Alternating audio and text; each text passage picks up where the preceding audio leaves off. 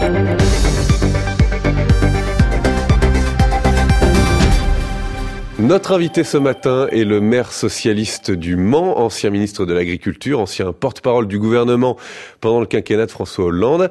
Bonjour Stéphane Le Foll. Bonjour. Et bonjour Jean-Jérôme Bertelus. Bonjour Simon, bonjour Stéphane Le Foll. Alors ça devient presque banal, mais un navire des gardes-côtes italiens est au large des côtes italiennes. Le ministre de l'Intérieur, Matteo Salvini, refuse de le laisser accoster. Il a 180 migrants à son bord tant qu'une solution européenne ne sera pas trouvée. Écoutez Stéphane Le Foll ce que disait Aurélien Taché, un député de la majorité, la semaine dernière à propos de l'Aquarius. Il y a vraiment eu, euh, pour la première fois, une mise en œuvre qui pourrait préfigurer ce que serait un dispositif permanent. Rappelons que ça a été, des tentatives avaient été euh, essayées de, de, depuis 2015, n'avaient pas réussi ont conduit en large partie à l'arrivée des populistes en Italie. Si à cette époque-là, il y avait eu un engagement plus fort euh, de la France et qu'on n'avait pas laissé uniquement euh, l'Allemagne d'un côté euh, pour prendre l'accueil et l'Italie de l'autre pour le subir, on n'en serait peut-être pas là aujourd'hui. Vous avez une part de responsabilité. Ce qui est vrai, c'est que la France, par exemple, n'a pas pris sa part entre 2000, les dernières années, finalement, quand il devait. On Alors la question. Qu'est-ce que je vais vous répondre? Premièrement, c'est pas banal, parce que c'est la première fois que c'est un bateau italien. Oui, c'est un garde-côte. D'accord. Vous avez dit que c'était banal. Non, c'est pas banal. Euh, la situation des migrants est banale. La situation des migrants, mais là, c'est pas banal. Deuxième point. Il y a eu une solution de trouver et on fait référence à ce qui s'était passé au moment où l'Allemagne et Madame Merkel avaient décidé d'accueillir plus d'un million de migrants. Mm. Je rappelle qu'à ce moment-là, il y a eu une décision européenne qui a consisté à répartir un nombre de migrants dans tous les pays c'est peut-être pas assez, c'est ce que disait à l'époque Emmanuel Macron. Mais j'ai vu que depuis, il avait changé quand même de position. Oui, mais la France n'a pas pris sa part dans les quotas. attendez, elle a pris plus de 30 000 migrants à l'époque. Combien on, en, on accepte d'en prendre aujourd'hui? 80 100 Sur chaque bateau, on discute. Donc il faut mettre maintenant sur la table des nouveaux principes. Les nouveaux principes, c'est qu'il faut rediscuter des accords de Dublin qui faisait que le pays d'accueil était celui qui était en charge de la totalité de la prise en charge et du traitement des dossiers. Ça peut pas marcher. La preuve, c'est qu'on essaye aujourd'hui, et le ministre italien demande une solution européenne, alors que c'est lui qui, verrouillant l'ensemble des ports italiens, pose le problème à l'échelle européenne de ne pas pouvoir trouver de solution. Donc maintenant, il faut qu'on mette tout le monde autour d'une table. Mais c'est ce que c'est ce qu'a tenté au printemps dernier, en juin même, Emmanuel Macron. C'est ce qu'il a tenté. Je crois pas. Après ou avant, il y a eu les élections italiennes et tout a été bloqué. Et rappelez-vous ce qui a été tenté. Rappelez-vous le Conseil européen. Oui, mais rappelez-vous ce qui a été dit par euh, le président de la République à l'époque, quand il avait dit que les Italiens étaient euh, en dessous de tout, je sais pas, ou avaient n'assumaient pas la responsabilité. Ce qui fait que ça a tendu et rompu en plus toute discussion avec l'ensemble des partenaires européens. Donc il faut pas se tromper sur ce sujet. On doit changer de politique de manière globale. Il faut que l'Europe accepte une idée toute simple. On peut pas laisser mourir des gens sur des bateaux ou sur des euh, radeaux dans la Méditerranée comme c'est le cas aujourd'hui. Et il faut que la France ouvre ses ports. Attendez, on doit à chaque fois. À chaque fois, la question se pose. Donc je vous la pose à nouveau aujourd'hui. Mais ça ne peut. Vous voyez vous changez la ligne. C'est une discussion européenne chacun doit pouvoir assumer la part de responsabilité qui lui revient. Et à partir de là, chacun aura dans cette responsabilité collective à ouvrir ses ports, à traiter un certain nombre de dossiers. C'est comme ça qu'il faut faire. Donc c'est une discussion majeure. Il y a un Conseil européen qui arrive, ça doit être à l'ordre du jour. D'autant que l'Italie, via son ministre euh, d'extrême droite, qui a fermé toutes les frontières, maintenant demande une solution européenne parce que c'est un bateau italien qui a recueilli des gens. Précisément, est-ce que euh, là, vous dites il faut, il faut, il faut mettre tout le monde autour de la table Mais on voit bien qu'aujourd'hui, eh bien, avec euh, les populistes qui sont à la tête de gouvernement et pas que dans un pays, eh bien, il n'est plus possible maintenant de mettre tout le monde autour de la table. Est-ce qu'il y a un risque d'explosion de l'Europe? Ah, Il y a un risque aujourd'hui, face à la crise migratoire, de dislocation du projet européen. Il est dans le doute aujourd'hui. Qu'est-ce que c'est que le nationalisme et le populisme? C'est de penser que c'est nationalement et avec l'appui du peuple qu'on va résoudre les grands problèmes du monde et de chacun des pays. Franchement, c'est ça le sujet. Bon, à l'échelle internationale, réchauffement climatique, c'est chacun chez soi? Chacun dans son pays qu'on va régler le problème? Non. À l'échelle de l'humanité, la question migratoire, c'est chacun chez soi, en fermant les frontières, qu'on va régler le problème? Non. Donc le nationalisme donne une solution politique à des gens qui veulent se refermer, mais c'est une impasse à moyen terme. Voilà la question qui est posée. Comment on lutte? Eh bien, vous me dites, il faut... Euh, vous dites il faut se réunir. Oui. Non, c'est vous qui dites ça. Oui. Vous dites, euh, mais sous-entendu, euh, voilà une belle proposition qui va. Ben, il faut discuter, il faut se battre. Dans ces débats aujourd'hui, c'est où on dit, bah voilà, le président il fait le job. nationalisme. Emmanuel Macron, il fait le job. Mais Emmanuel Macron a attendu deux ou trois problèmes avec l'Aquarius pour pouvoir dire, comme ça a été euh, annoncé par euh, le député qui parlait là tout à l'heure, que euh, une solution avait été trouvée qui pourrait préfigurer une solution future. Bah écoutez, s'il faut attendre deux ou trois bateaux pour trouver une solution qui pourrait préfigurer une solution future, je dis que si c'est la solution, et c'est ça la solution, chacun assume une part de la responsabilité, mmh. eh bien, il faut y aller. Et il faut discuter ça au niveau du Conseil européen. Et je pense, je vais rajouter une proposition, qu'il faut, sur cette question migratoire et d'immigration, mettre en place les processus qui existent d'une coopération renforcée. C'est-à-dire que les pays qui veulent assumer, ensemble, assument ensemble. Et qu'elle pourrait être financée sur une partie de ceux qui ne, ne voulant pas des fonds structurels. Voilà, ne voulant pas assumer une partie, mmh. bah, il faut qu'on puisse financer cette politique et cette coopération renforcée. Un autre sujet, Stéphane Le Foll, qui vous intéresse en tant qu'ancien ministre de l'Agriculture, c'est le glyphosate. Il y a d'ailleurs un recours administratif mmh. aujourd'hui euh, euh, d'Europe Écologie Les Verts. Vous estimez que l'interdiction en France euh, du glyphosate dans les trois ans, ce n'est pas jouable. Est-ce que le procès américain et la condamnation de Monsanto, près de 290 millions de dollars à verser un jardinier américain malade d'un cancer, est-ce que ça vous fait réfléchir? Mais ça me fait toujours réfléchir. Condamner Monsanto, ça ne me dérange pas.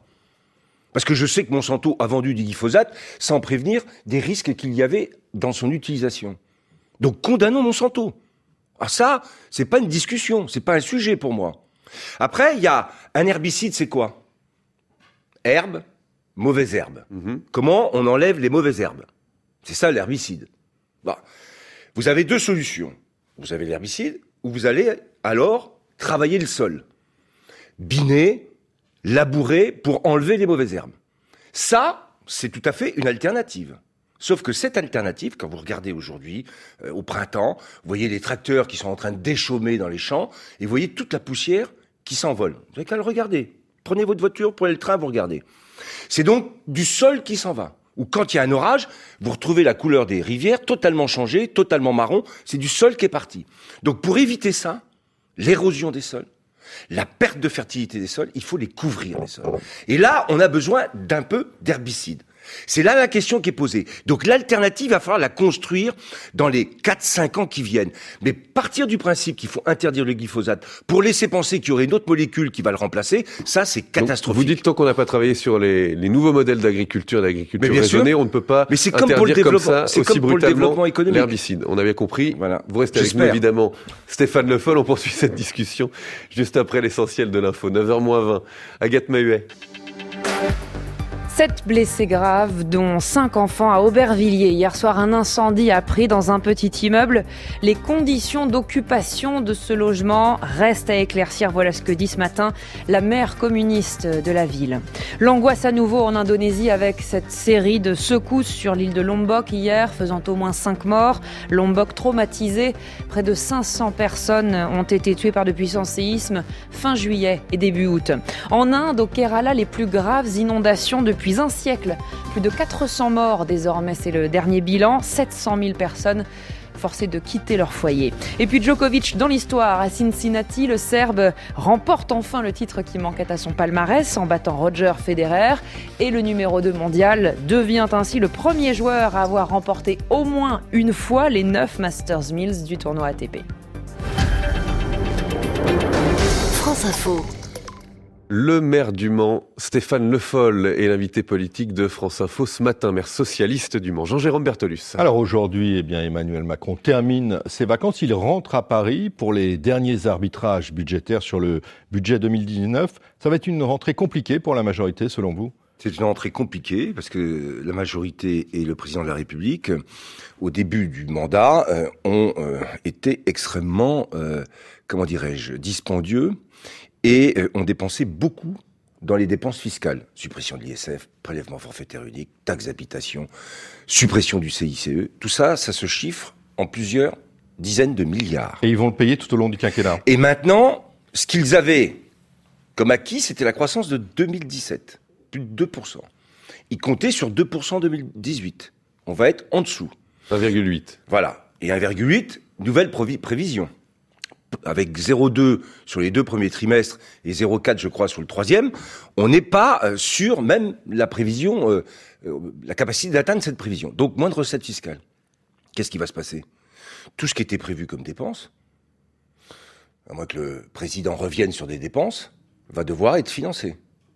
Et si on est aussi haut en termes de dépenses fiscales, il faudra couper dans la dépense publique. D'où ce que j'ai dit, et il y avait déjà longtemps, que j'ai bien entendu la petite musique sur les dépenses sociales, les aides sociales, les dépenses sociales. Tout ce qui concourt au lien social va être regardé à la loupe, comme c'était dit. Vous pensez quand même Pour que, ça soit efficace. Mais l'efficacité, c'est d'abord de trouver de l'argent. Stéphane Le Foll, vous pensez quand même d'un mot que le gouvernement va tenir son objectif de déficit budgétaire? À quelle euh, échéance Là, cette année, 2019. Si il souhaite tenir son objectif de déficit budgétaire, il va devoir faire des choix extrêmement douloureux pour euh, le, la conception que j'ai moi de la société, le modèle sur les social, dépenses sociales, comme sur vous les disiez. dépenses publiques et dépenses sociales, c'est certain. Voilà, le, le, la rentrée politique, elle est sur ces bases-là. Après, on peut discuter de quel choix? Moi, je proposerais de réorienter une partie des dépenses vers en particulier la lutte contre le réchauffement climatique, l'isolation des bâtiments et les énergies renouvelables.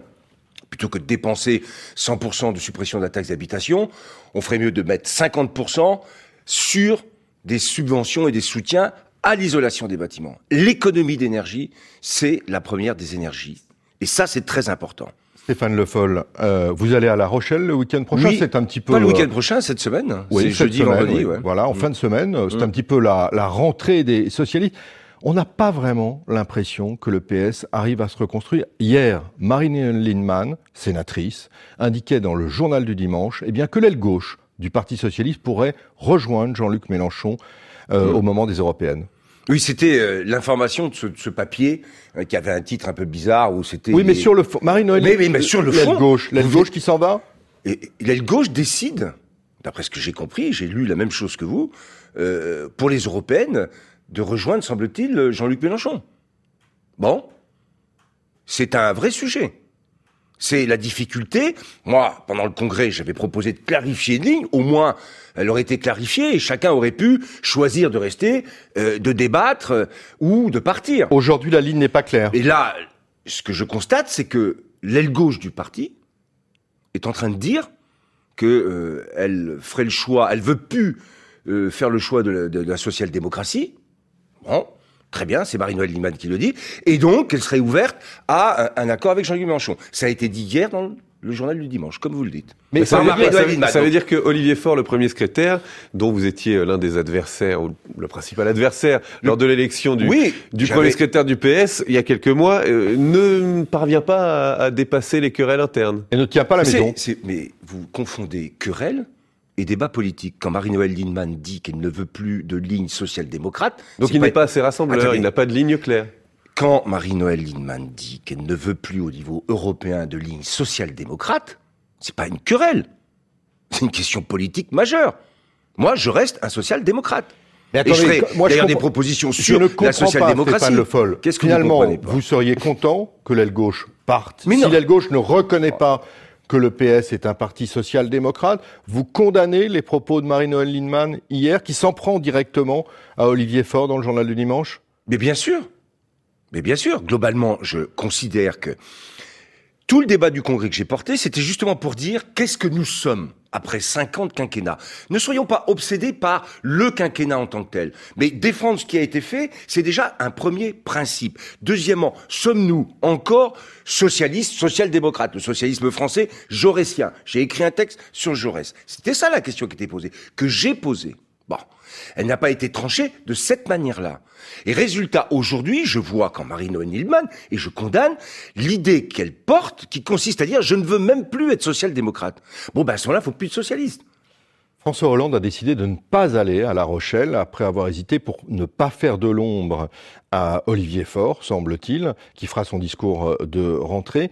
C'est une bonne chose, néanmoins, euh, que, euh, que... que François Hollande rentre dans l'arène politique. François Hollande a sa responsabilité. Il a écrit un livre et il cherche au travers de ce livre à reprendre le contact avec les Français pour réhabiliter ce qu'il a fait. Et ça, ça me paraît tout à fait et au-delà Et au-delà, je l'ai dit ce matin, je vais le dire clairement, au-delà la question de la présidentielle pour 2022, pour moi, aujourd'hui, cette question n'est pas posée. Donc, vous il est prématuré de discuter de ce au sujet. tract Hollande 2022. Ah oui, mais moi je ne participe pas à ça, je ne participerai pas à ça. Aujourd'hui, aujourd'hui parler de la présidentielle de 2022, alors qu'on n'est même pas, et vous voyez les débats qu'on a, sur qu'est-ce que nous sommes, comment on doit se reconstituer en tant que force politique, c'est prématuré. Sans aller jusqu'à 2022, est-ce qu'il a toute sa place dans le débat politique aujourd'hui euh, bah, Est-ce qu'il a toute sa place? Quand vous posez la question, euh, vous avez la réponse. Enfin, quand même, il est ancien président de la République. Est-ce qu'il a toute sa place dans le débat public? Bah oui. Il ça n'empêche que... Il n'est pas parti comme tous les présidents de la République avant lui. Il est parti dans des circonstances assez particulières. Il est parti dans des circonstances particulières puisqu'il ne s'est pas représenté. Donc il reste un avec, combat à euh, front, avec euh, deux ministres, dont un premier ministre, qui ont été candidats pour l'un à la primaire, l'autre à la présidentielle, et l'un euh, des ministres de François Hollande est devenu président de la République. C'est pas rien. Bon. Donc il y a un sujet. Et dans ce livre et dans la manière dont il l'aborde, il cherche à aussi réhabiliter ce qu'il a fait, lui, ses décisions. Donc ça, c'est tout à fait légitime.